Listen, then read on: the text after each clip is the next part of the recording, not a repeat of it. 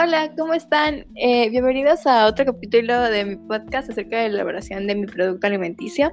Para este capítulo tenemos de invitada especial a una amiga mía, Agustina Alice. Hola, ¿qué tal? Yo soy Agustina, gracias por invitarme. Ella es una amiga por donde vivo, que es de Argentina, pero se vino a ir aquí a Perú.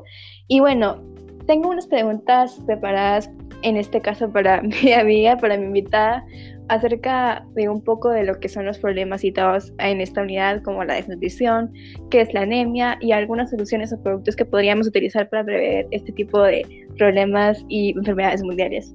Para empezar, eh, ¿qué es lo que piensas o qué es lo que conoces acerca de la desnutrición? Bueno, para mí la desnutrición, según mis conocimientos, es un problema de salud que sufren las personas en diferentes etapas de su vida, ¿no? Por recibir una mala alimentación en lo que consumen o lo poco que consumen. Y eso es muy perjudicial para su salud. Bueno, es cierto. Eh, ahora, ¿qué es lo que conoces acerca de la anemia? Bueno, la anemia es otro problema también de salud, una enfermedad de las que sufren las personas por la falta de glóbulos rojos y eso les produce insuficiencia de hierro. Y si esto sucede, no se transporta suficiente oxígeno al tejido del, cuerpo, ¿no? Y por eso es importante de tratar. Y ahora, ¿cuáles crees que podrían ser algunas soluciones a estos problemas? Bueno, para empezar, una de las soluciones principales es, eh, trata, es para mí que desde chiquitos los niños consuman alimentos y los padres sean responsables en lo que consumen y el tratado médico que tienen, ¿no? Para que tengan una buena calidad de vida y un crecimiento saludable.